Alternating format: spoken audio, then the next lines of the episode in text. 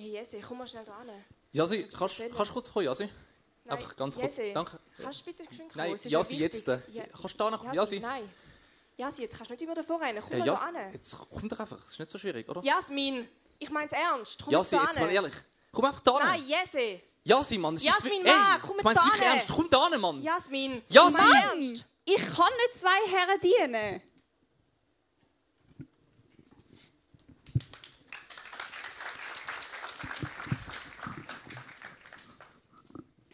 Danke vielmals, Jasmin. Hast du dich anschreien lassen für uns? Das ist für einen guten Zweck. Dankeschön, Arno. Genau. Wir sind mitten in unserer Lifestyle-Serie. Und äh, Josh hat letzte Woche angefangen mit dem Thema Arbeit und Schaffen. Und ich darf heute weitermachen mit dem Thema Geld, wie es dann drin ja schon teasert hat. Wieso eine Predigt über Geld? Wieso reden wir in der Kirche über das Thema Geld? Was hat Kirche mit Geld zu tun? Was hat dein Glaube, mein Glaube mit Geld zu tun? Wir reden über Geld, weil Jesus das Auto hat. Das ist eigentlich recht einfach. Jesus redet mega viel sogar über Geld. Also die ganze Bibel redet immer wieder oft über Geld. Aber Jesus besonders oft in der Zeit, wo er auf der Erde war. Genau. Und ich finde es mega nice, dass Jesus so viel über Geld redet, so ganz spezifisch über Geld. Weil wir haben heute viele Themen in unserem Alltag, wo wir nicht so mega konkret etwas dazu können lesen in der Bibel oder so direkt von Jesus seine Worte hören und hören, was er dazu eigentlich sagt. Zum Beispiel, wie viel Zeit dass du sollst auf TikTok verbringen findest du jetzt nie so mega exakt. Darum ist es mega nice, dass wir zu so einem grossen Thema in der heutigen Gesellschaft mega viel dazu lesen in der Bibel. Geld, Vermögen, Besitz, Konsum, das sind sehr allgegenwärtige Themen. Und ich glaube, ihr und ich zähle mich jetzt einmal zu eurem Alter. Wir sind mega in einem Alter, wo man das mega anfängt zu checken. Man muss plötzlich anfangen, Sachen selber zu zahlen. Sachen werden plötzlich teurer, weil man nicht mehr einfach mit der Mami kann unter ihrem Dach laufen oder beim Papi. Und die kommen vielleicht Fragen auf wie, hey, wie viel Geld kann ich eigentlich ausgeben? Ich verdiene vielleicht gar kein Geld, ich bin noch im Gimmi oder sonst in der Schule. Ich komme ein Sackgeld von meinen Eltern über. Wie setze ich das ein? Was muss ich mit dem überhaupt zahlen? Ich bin in der Lehre und muss vielleicht die Geld abgeben. Und ich muss vielleicht viel mehr abgeben als mein Kollege. Mega unfair. Ich muss vielleicht mein erstes ÖV-Abo selber zahlen. Und dann merkt man, wie teuer das ist. Oder du sparst auf etwas, zum Beispiel auf die Autoprüfung merkst, dass das auch nicht ganz günstig ist. Oder du sparst vielleicht auf eine Bibelschule, wo du jetzt machen nach der Lehre oder nach dem Gimmi. Genau, alles so Fragen, die man sich stellt. Und dort merkt man auch schon recht schnell, hey, das Geld beeinflusst mega viel von deinen Entscheidungen. Was kann ich mir leisten? Kann ich mir ein Auto leisten? Kann ich mir, welche Wohnung kann ich mir leisten? Kann ich es mir leisten, meine Kollegen beim Kaffee einzuladen? Oder zahle ich einfach meine und sage, nein, gerne die Rechnung? Oder was hast du für, für Ausgaben? Was kannst du dir leisten, um vielleicht in den Ausgang gehen oder in die Ferien gehen? Oder lange es für das bei dir nicht? Was Geld für eine große Bedeutung in unserer Gesellschaft hat, das sieht man auch, ähm, wie unser Rechtssystem funktioniert.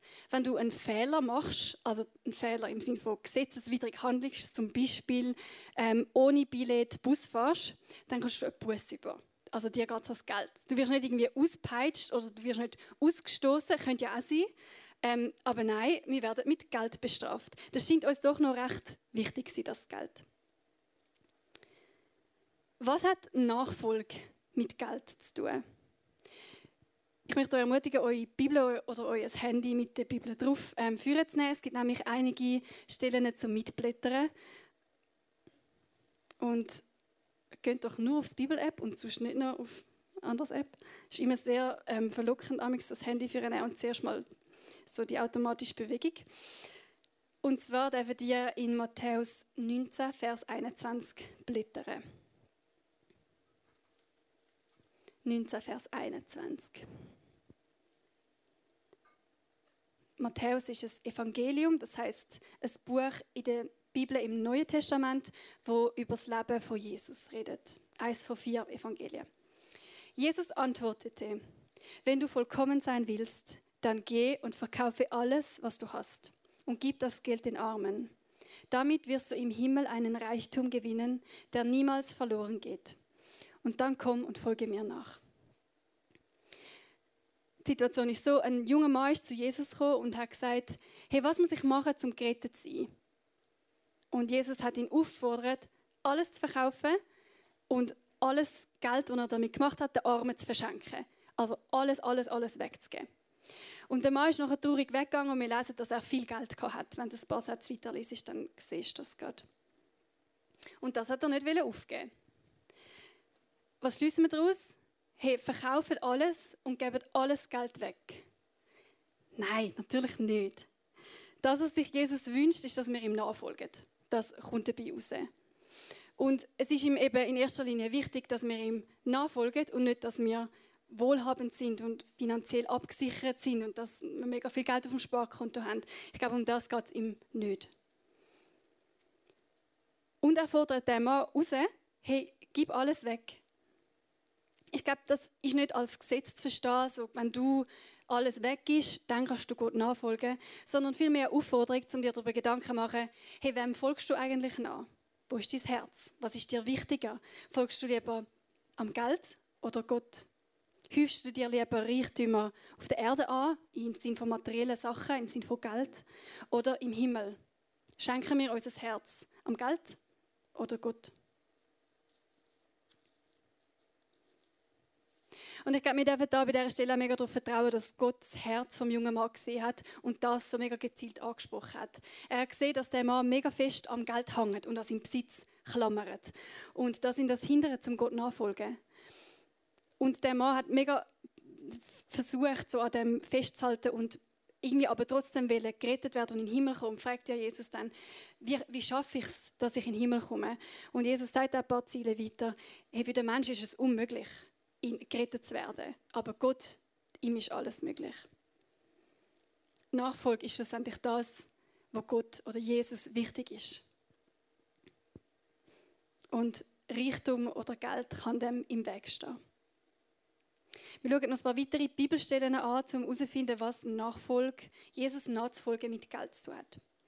Du darfst weiter blättern in Matthäus 6, Vers 19 bis 21. so im gleichen Buch. Häuft in dieser Welt keine Reichtümer an. Sie werden nur von Motten zerfressen, Motten und Rost zerfressen oder von Einbrechern gestohlen. Sammelt euch vielmehr Schätze im Himmel, die unvergänglich sind und die kein Dieb mitnehmen kann. Wo nämlich euer Schatz ist, da wird auch euer Herz sein. Heißt es jetzt, du darfst nicht mehr sparen, du darfst nicht mehr Besitz haben, du darfst nie mehr etwas kaufen. Ist Geld etwas Schlechtes? Nein, natürlich nicht. Geld ist weder gut noch schlecht. Es ist moralisch neutral. Es hat, es hat nicht das Gute oder das Schlechte. Und wenn du auf dein Konto schaust oder auf deine Kreditkartenabrechnung oder auf deine Quittungen, die sich vielleicht ansammeln im Portemonnaie oder im Hosensack oder sonst irgendwo, ich weiß nicht, ob du Quittungen behaltest, ich behalte sie eigentlich meistens nicht, aber ich sehe meistens auf meiner Kreditkartenabrechnung, hey, für was habe ich mein Geld diesen Monat ausgegeben? Wo sind meine Finanzen an? Und dort sieht man auch, wo, wo dein Schatz liegt. Dort, wo dein Geld anfließt, dort setzt du Prioritäten, das ist dir etwas wert. Es ist dir wert, dass du dein Geld reinsteckst. Und der Vers sagt mega klar, dass dort, wo dein Schatz ist, dort ist auch dein Herz. Wenn du also das nächste Mal vielleicht so eine Abrechnung siehst von deiner Kreditkarte oder eben auf dein Konto schaust, hey, wo ist dein Herz? Wo geht dein Geld an? Auch wenn Geld weder gut noch schlecht ist, hat es trotzdem ein paar Probleme mit dem Geld. Und ich möchte ein Problem ein bisschen beleuchten. Vielleicht nicht eins, das jetzt du schon hundertmal gehört hast. Ähm, Geld kostet Zeit. Lass mich das ein bisschen erklären in einem Beispiel.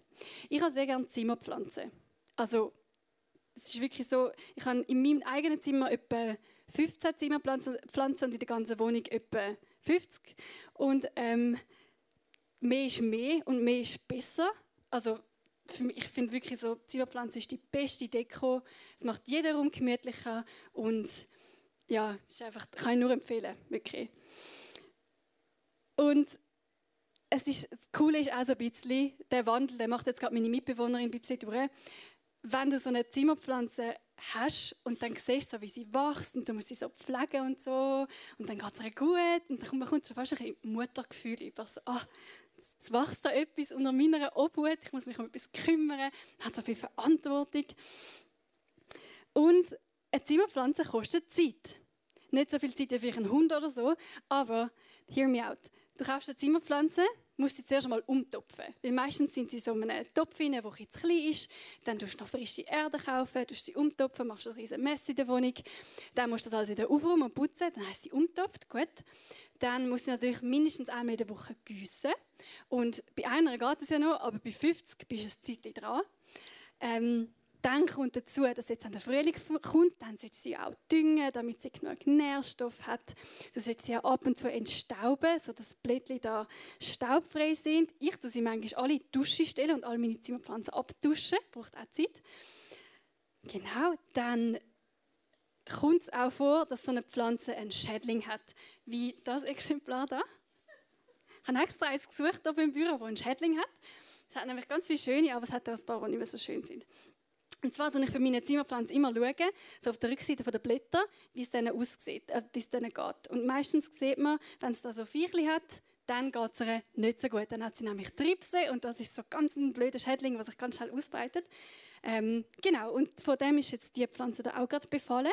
Das kostet auch sehr viel Zeit, weil dann fängst du an, okay, soll ich jetzt Schädlingsbekämpfer kaufen? Das heißt, du spritzt da so Chemie umeinander. Ist nicht so super, aber was willst du machen?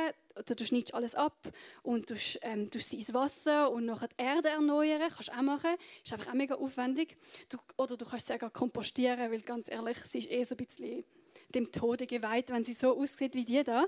Sie hat zwar noch ein bisschen neues Leben in sich da, aber auch da kann man dann schauen, wie schnell das es geht, bis sie auch Käferchen dran hat. Genau, ihr seht, man kann sich sehr lang mit Pflanzen beschäftigen und sich sehr ausgiebig dem widmen.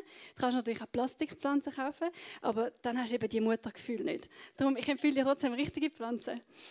Ich hatte am Samstag einen kleinen ähm, ertappten Moment. Der Bidu und ich sind im Obi und ich habe eigentlich etwas, etwas anderes gebraucht, also keine Pflanze, aber es hat ja auch die Pflanzenabteilung im Obi und normalerweise gehe ich auch immer dort durch und ich erlaube mir immer so eine, eine darf ich. Und ich habe gewusst, dass ich im Moment eigentlich nicht so viel Zeit habe und eher ein ausgebucht bin und nicht so viel Zeit an die habe. Das heißt, meine Zimmerpflanzen Care-Zeit, die ist ein bisschen knapp im Moment. Ich habe gewusst, ein paar Zimmerpflanzen die denen geht es richtig schlecht. Und dann habe ich mir so überlegt, so, ja, aber eine darf ich schon. Und dann habe ich aber wirklich so einen Vernunftsmoment genommen und gesagt, nein, bitte, ich kaufe keine. Weil ich, kann, ich muss mich zuerst mal um die kümmern, die ich schon habe. Weil denen geht es schlecht und ich muss doch denen schauen und die sind von mir abhängig. Und dann habe ich gesagt, okay, ich kaufe keine. Ich habe aber trotzdem wieder diese Woche keine Zeit gehabt, um sie zu gießen und mich um sie zu kümmern. Und habe dann die Bidu angestellt, die dann netterweise sich heute fast eine Stunde lang um meine Zimmerpflanze gekümmert hat. Danke. Während ich eine Predigt vorbereiten Genau. Vielleicht hast du nicht so einen grünen Daumen und denkst dir jetzt so, Marina, kauf einfach keine Zimmerpflanze, ganz einfach. Ich werde dir ein kleines Beispiel machen, wieso das auch bei anderen Gegenständen, die du kaufst und wo du dein Geld investierst, genauso kann sein. Du kaufst einen TÜV, ein iPad, eine Kamera, ein Buch. Alles Sachen, die Zeit von dir wollen, die von dir wollen, gebraucht werden, die von dir wollen, unterhalten werden, repariert werden, die von dir wollen, gepflegt werden und genossen werden. Alles Sachen, die du Geld dafür ausgibst und wenn du sie dann nicht brauchst, dann bringt es ja wie nichts. Also, wenn du eine Kamera kaufst und sie dann einfach in den Schrank stellst, ist es so ein bisschen, ja, aber jetzt habe ich sie schon gekauft, jetzt muss ich sie ja auch brauchen, jetzt muss ich mich ja auch informieren, jetzt muss ich sie pflegen, noch mehr Equipment kaufen und so weiter und so fort. Besitz und Konsum kostet immer auch viel Zeit. Weniger besitzen bedeutet manchmal also auch mehr Zeit haben. Der John Mark Comer, ein Autor, hat das in seinem Buch Das Ende der Rastlosigkeit in dem Zitat zusammengefasst. Denn jeder einzelne Gegenstand, den du kaufst, kostet dich nicht nur Geld, sondern auch Zeit. Das ist ein, ein cooler Dude, das Buch lohnt sich sehr zum Lesen. Es wird nachher nochmal etwas von ihm zitiert werden. Dort, wo du dein Geld reinsteckst, dort steckst du auch deine Zeit rein, deine Aufmerksamkeit, deine Energie, deine Zuwendung, wie man an dem Beispiel bei mir, glaube ich, gemerkt hat. Und dort, wo du, ich, ich möchte dich fragen, hey, wo geht dein Geld an und dementsprechend deine Zeit? Weil dort, wo du dein Geld einsetzt, du kannst dir mal überlegen, hey, ehrt das Gott?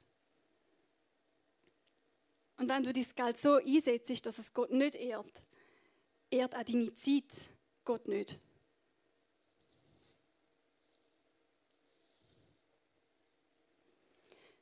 Wenn du dein Geld so einsetzt, dass es Gott nicht ehrt, ehrt auch deine Zeit Gott nicht.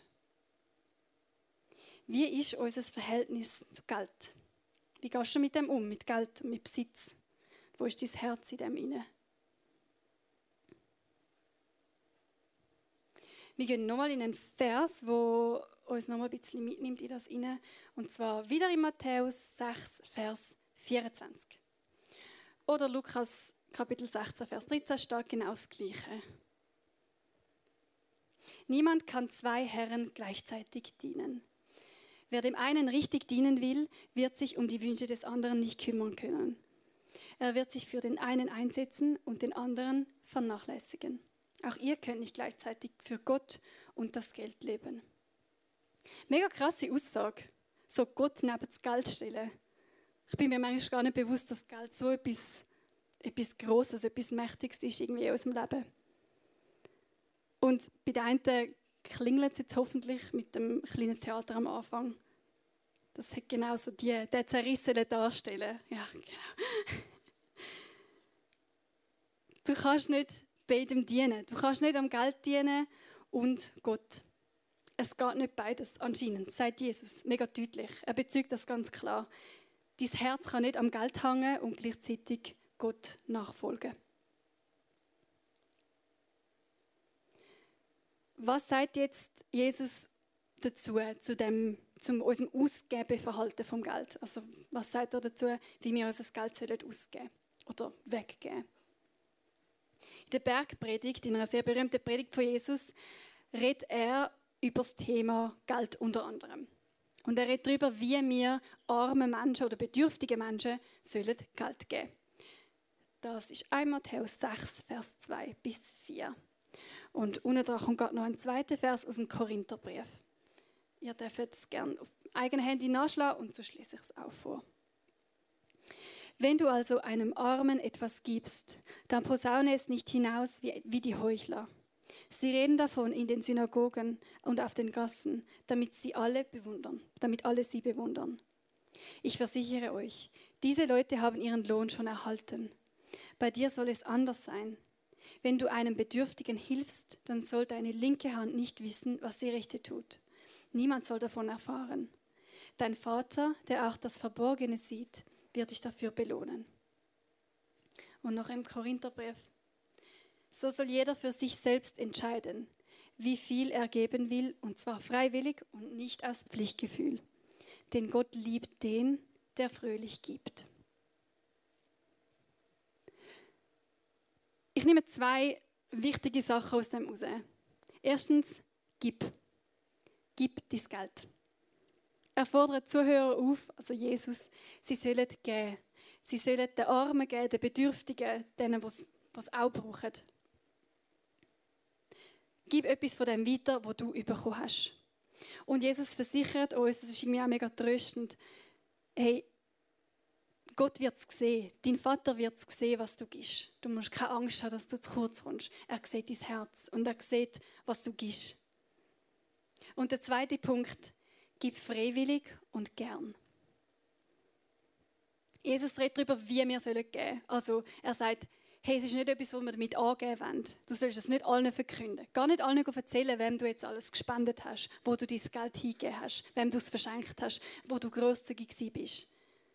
Das ist nicht etwas, wo wir anderen unter die Nase reiben Wir sollen es demütig machen. Wir sollen grosszügig geben. Und man könnte eben, glaube ich, wirklich nur ehrlich großzügig geben, wenn wir eben nicht an dem Herz hängen, äh, an dem Geld hängen mit unserem Herz und dort unser Schatz ist. Und wir lesen auch, dass Gott es liebt, wenn wir freiwillig geben und aus großzügigem Herz geben. Nicht mit schlechtem Gewissen, nicht, wie man das Gefühl hat, wir müssen ja einfach, weil wir sind ja Christen und als Christen muss man halt spenden und ich weiß auch nicht was und dann verbittert das Herz aus unserer starren Faust rausgeben, sondern wir sollen gerne geben, im Wissen, dass wir nicht zu kurz kommen, im Wissen, dass, dass wir großzügig sein und dass Gott das liebt und er uns trotzdem versorgt.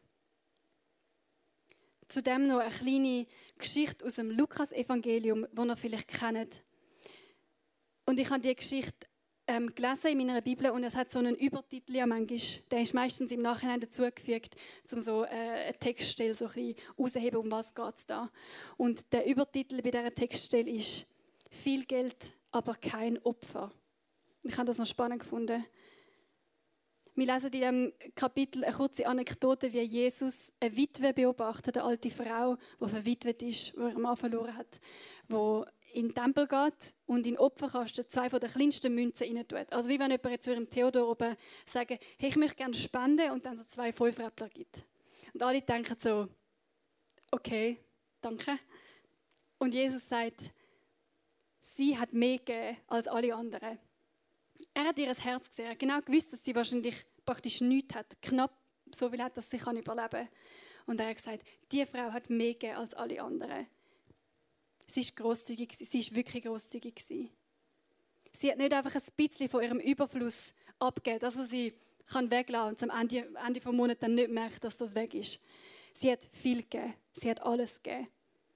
Ich finde, die Geschichte zeigt so krass, wie Großzügigkeit eben nichts mit unserem Kontostand zu tun hat und auch nichts mit dem, mit dem Lohn, den du am Ende des Monats überkommst. Es geht nicht darum, wie viel das du gibst, sondern gib, bist großzügig mit dem, was du hast egal wie wenig das ist. Viel Geld, aber kein Opfer. Mir hilft es mega fest, mir bewusst zu sein, dass mir auch gegeben ist. Alles, was ich besitze, ist mir gegeben. Ich kann das bekommen und ich will es als Geschenk anschauen. Wenn ich immer so das Gefühl habe, hey, mein Besitz, alles, was ich habe, was ich mir selber hart erarbeitet habe, mein Geld, das ich ja fest dafür schaffe und jetzt mir gehört, das ist, das ist mies und das gehört mir und niemand darf mir das wegnehmen. Je mehr ich so denke, desto schwieriger ist es, zum großzügig zu sein, weil ich habe ja das Recht auf das. Und wenn ich es anschaue als etwas, was Gott mir zur Verfügung stellt, zum gut verwalten, zum damit großzügig umgehen, dann ist es so viel einfacher, zum von dem weitergehen und zu wissen, hey, Gott wird mich auch wieder versorgen. Und weil er fordert mich raus, zum großzügig zu sein, also will ich das ernst nehmen. Es ist mir anvertraut. Und so wie wir andere Sachen verwalten, wie unsere Erde, unsere Zeit, unsere Talente, unsere Gaben, dürfen wir auch das Geld verwalten und gut einsetzen. Und wenn wir den Geber, also Gott, wichtiger erachten als das, was er uns gibt, also das Geld, dann werden wir frei irgendwie von dem, von dem Klammern und werden großzügig. Was bedeutet es zum Loslassen und Geld geben, freiwillig geben und freudig zu geben? Es bedeutet ein Stück weit Kontrolle und Sicherheit Gott abzugeben. Geld in unserer Gesellschaft schafft uns mega viel Unabhängigkeit und, und Sicherheit und man kann sich absichern, doppelt und dreifach und zehnfach. Das wissen wir Schweizer und Schweizerinnen ziemlich gut. Und ich glaube, großzügig zu sein heisst manchmal auch das ein bisschen aufzugeben. Nicht immer abgesichert sein für jeden Fall, sondern großzügig sein und Gott vertrauen. Es heißt auch, dass wir Angst los haben, dass wir selber zu kurz kommen.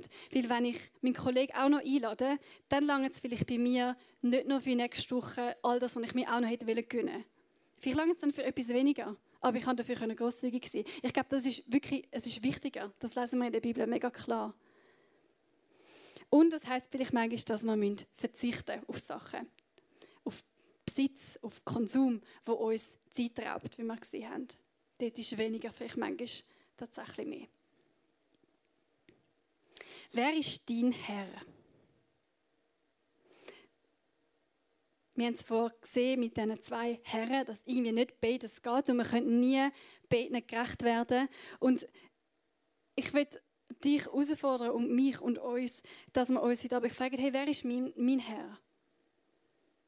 Dir ist Verantwortung gegeben mit dem Geld, das du hast. Und es sagt so viel über deine Prioritätensetzung aus, wo du dein Geld hingibst, wo dein Geld anfließt. Was ist dir wichtig? Wo willst du deine Zeit und deine Aufmerksamkeit reinstecken? Ehrst du Gott mit, mit dem Geld, das du hast? Oder ehrt es einfach dich vielleicht? Ehrt deine Zeit Gott mit dem verbunden? Ich wünsche mir, dass wir uns bewusst machen, wo unser Geld hinfließt und ob das Gott ehrt, ob Prioritäten wirklich so geleitet sind, wie du das auch willst. Und das kann man mit ganz praktischen Tools machen, wie zum Beispiel einen Budgetplan erstellen. Schau doch mal drauf, viel, was gibst du eigentlich in einem Monat aus? Wo geht das Geld an? Vielleicht gehörst du auch zu den Leuten, die am Ende des Monats so ist, wo ist eigentlich all das Geld hin? Kein Plan. Und dann sich mal dran, um mal genauer anzuschauen, hey, ja, wo geht das eigentlich an? Wo sind eigentlich meine Prioritäten? Vielleicht auch ganz unbewusst. Ich habe euch auch noch zehn praktische Tipps mitgebracht von John Mark Homer, wo sollen helfen im Umgang mit Geld, wo sollen einen guten Umgang mit Geld vermitteln. Und ich lasse euch gerade selber lesen. Ähm, genau, das gerade alle einblenden. Ihr dürft sie einfach lesen und genau. Wenn euch etwas anspricht, dann schreibt es euch auf oder macht, macht ein Bild oder keine Ahnung, so dass es euch irgendwie nachhaltig etwas bringt.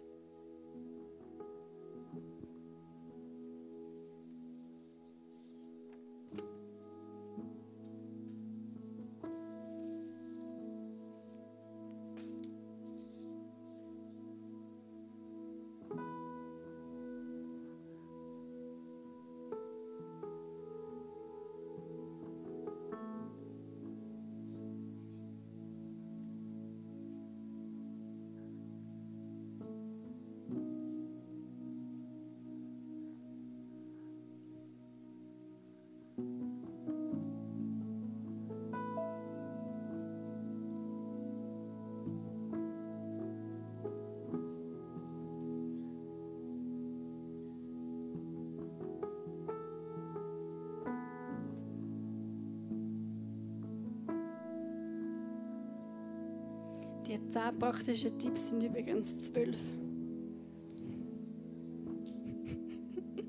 Habe ich gerade gemerkt.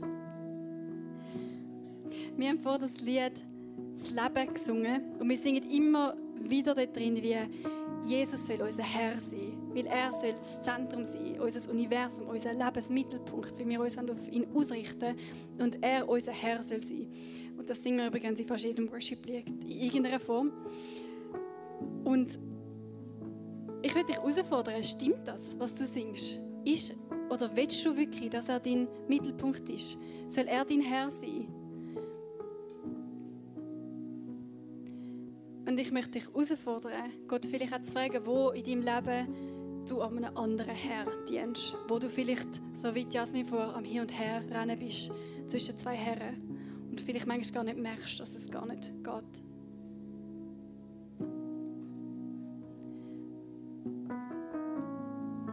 Danke, Jesus, dass du uns anvertraut hast, dass du uns Finanzen anvertraut hast, wo wir damit gut umgehen dürfen.